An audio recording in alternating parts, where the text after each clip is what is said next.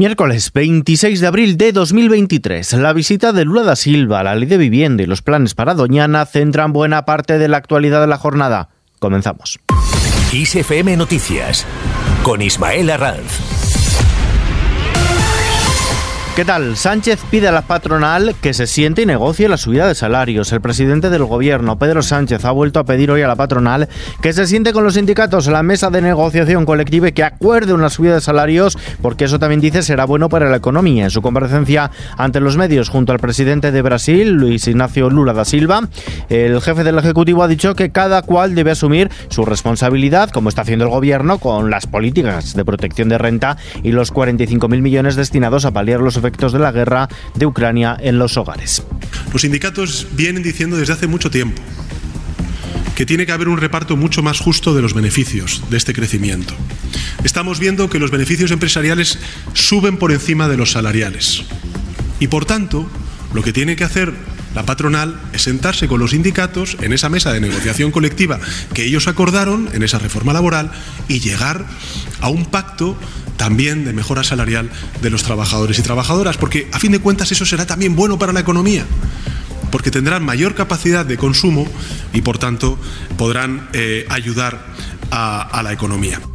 Además, Pedro Sánchez ha asegurado que el 60% de las 100.000 viviendas públicas contempladas en el Plan Estatal de Vivienda que el Ejecutivo aprobó al inicio de la legislatura están construidas o en fase de construcción. Sánchez ha vuelto a insistir en que el Gobierno quiere que España supere la media europea del 9% de vivienda protegida sobre el total frente al 3% que posee actualmente.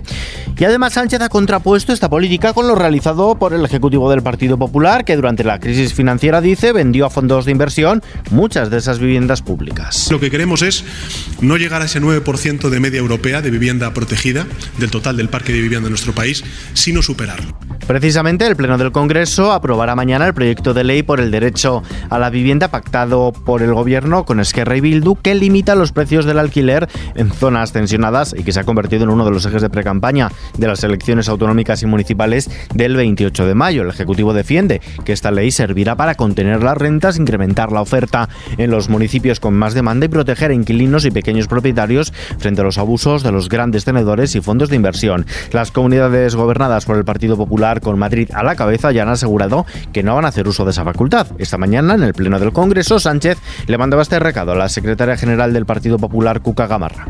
Lo que se aprueba en estas Cortes Generales tiene que cumplirse en todos y cada uno de los territorios. Y ya le puedo ir diciendo a sus comunidades autónomas que se va a cumplir la ley de vivienda en todos y cada uno de los territorios de este país.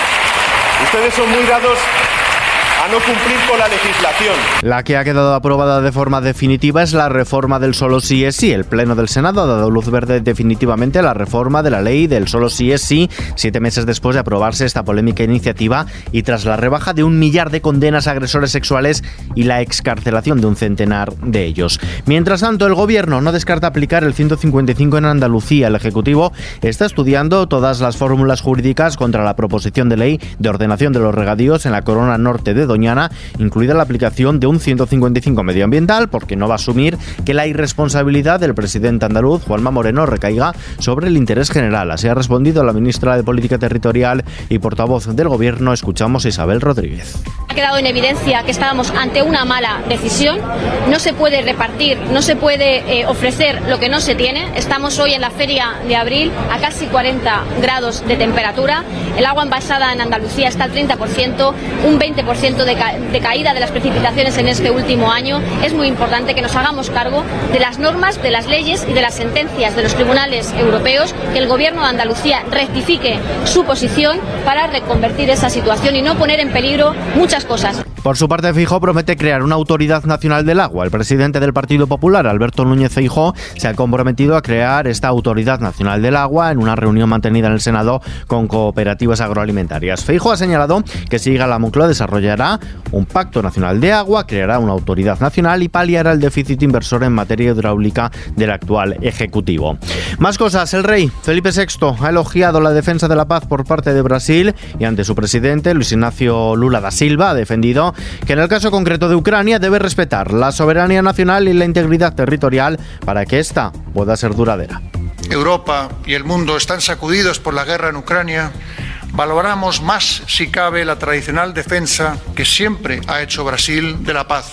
Zelensky confirma que ha tenido una larga conversación con Xi Jinping. El presidente de Ucrania, Volodymyr Zelensky, confirma que ha mantenido una larga y significativa conversación con el líder chino, Xi Jinping, la primera entre ambos desde el inicio de la invasión rusa hace ya más de un año. Para Zelensky, esta llamada, así como el nombramiento del embajador de Ucrania en China, darán un poderoso impulso al desarrollo de las relaciones bilaterales entre ambos países. De vuelta a casa, el Tribunal Superior de Justicia de Cataluña ha condenado a la actual consellera de Acción Exterior, Meritxell Serret, y a un año de inhabilitación y una multa de 12.000 euros por un delito de desobediencia grave al facilitar el 1 de octubre cuando en 2017 formaba parte del gobierno de Carles Puigdemont, era consellera de Agricultura. La sentencia, que no es firme, condena a la consellera a la misma pena que la Fiscalía solicitaba para ella, un año de inhabilitación para ejercer cargos electorales electos, así como funciones de gobierno en esos ámbitos. El presidente de la Generalitat, Per Aragonés, ha valorado la sentencia de este modo entre el pueblo de Cataluña. La, la, sentencia del Tribunal Superior de Justicia de Cataluña que hemos conocido hoy, que deriva de una sentencia del Tribunal Supremo, constata que hay un conflicto político que continúa entre el pueblo de Cataluña y las instituciones del Estado español.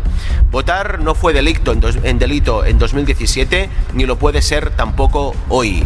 Uh, por lo tanto, vamos a seguir uh, defendiendo el derecho a decidir libremente nuestro futuro. Estamos al lado de la consellera Meritxell Serret esta no es una sentencia firme, tanto queda batalla jurídica. En clave sanitaria, la reina Leticia ha apostado por aglutinar el movimiento social europeo para que el tabaco deje de ser el primer problema de salud pública. Ha subrayado que el tabaquismo no es un hábito, es una enfermedad y es obligado a ayudar a las personas que la padecen. Así lo ha sostenido en el discurso de inauguración de la novena edición de la Conferencia Europea Tabaco Salud, que durante tres días reúne en Madrid a defensores internacionales del control y la prevención del tabaquismo. La reina ha insistido en que el tabaco y los nuevos productos sin combustión producen enfermedades muy graves, por lo que ha apelado a seguir dando pasos hacia la prevención. Por cierto, que cada 11 minutos muere una persona en España por, asociada, por enfermedades asociadas al tabaco.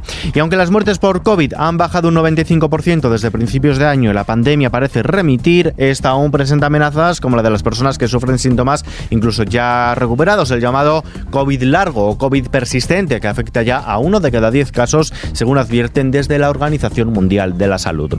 En la página económica, la Comisión Europea ha presentado su propuesta de revisión de las reglas fiscales que contempla una senda de gasto sujeta a la deuda por país, pero con un ajuste anual mínimo del déficit del 0,5% del Producto Interior Bruto para los años en los que se prevé que el desequilibrio negativo de las administraciones públicas supere el valor de referencia del 3%, un parámetro común que se ha introducido a petición de países como Alemania. La bolsa española ha subido este miércoles el 0,04% en una jornada atravesada por la presentación de resultados empresariales y los temores venidos de nuevo por parte de la banca regional de, de Estados Unidos. El IBEX 35 cierra en los 9.293 puntos. El euro se cambia por un dólar con 11 centavos. A continuación, Vistazo a la previsión del tiempo. España está registrando a mediados de primavera una ola de calor sofocante con temperaturas récord en un mes de abril y una grave sequía con importantes consecuencias económicas, con cosechas ya irrecuperables y posibles cortes en el abastecimiento de agua. El anómalo y sofocante calor de estos días, con temperaturas más propias de finales de junio o principios de julio, alcanzará su máximo este viernes, cuando se espera que los termómetros marquen al menos 35 grados en ocho capitales de provincia, incluso se podrán alcanzar los 40 en Andalucía. De momento mañana jueves la masa de aire de origen africano continuará dejando temperaturas muy altas. En general, el cielo estará poco nuboso en la península y Baleares, salvo algunos intervalos nubosos en la meseta norte y mitad sur del litoral mediterráneo peninsular, además en la cordillera Cantábrica y Pirineos, donde puede producirse algún chubasco o tormenta débil aislados. En Canarias, intervalos nubosos en el norte de las islas, poco nuboso en el sur, con pocos cambios en las temperaturas y vientos del noroeste y del norte. Y terminamos. About things we've gone through, though it's hurting me. Now it's history. La actriz Meryl Streep ha sido galardonada con el Premio Princesa de Asturias de las Artes 2023. Así lo ha anunciado el jurado este mediodía reunido en el Hotel Eurostars de la Reconquista de Oviedo. Con este premio se inicia la cuadragésimo tercera edición de los Premios Princesa de Asturias. Candidatura a la de Meryl Streep, propuesta por Pedro Almodóvar. El galardón se ha concedido por dignificar el arte de la interpretación y conseguir que la ética y la coherencia trasciendan a través de su trabajo con la virtud de subrayar que los seres humanos y concretamente las mujeres deben latir y destacar a partir de su singularidad, de su diferencia. Con tres premios Oscar, ocho Globos de Oro, dos BAFTA y tres Emmy, tras más de 40 años de carrera como actriz, Meryl Streep es considerada como una de las mejores actrices contemporáneas. Conocida sobre todo por sus papeles en el cine, ha destacado por su característica versatilidad que se apoya, según la crítica, en una extraordinaria capacidad para interpretar una gran variedad de personajes en diferentes acentos.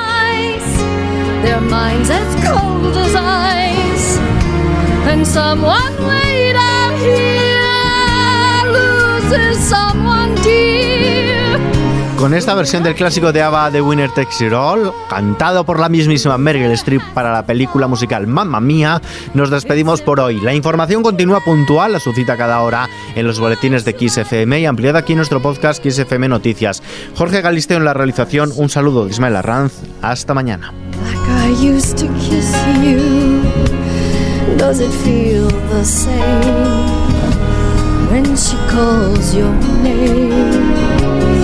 Somewhere deep inside. Please know I miss.